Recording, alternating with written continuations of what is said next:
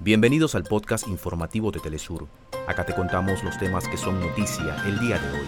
Comenzamos. En el estado brasileño de Amazonas, 45 ciudades están en alerta y más de 100.000 personas han sido afectadas por la sequía. Con la participación de más de 100 empresas y emprendedores fue inaugurada la primera Feria Internacional de Telecomunicaciones en Venezuela. Ereván informó que 65.000 personas se han desplazado a territorio armenio desde el pasado domingo luego de abandonar Nagorno-Karabaj a raíz de la operación militar de Azerbaiyán.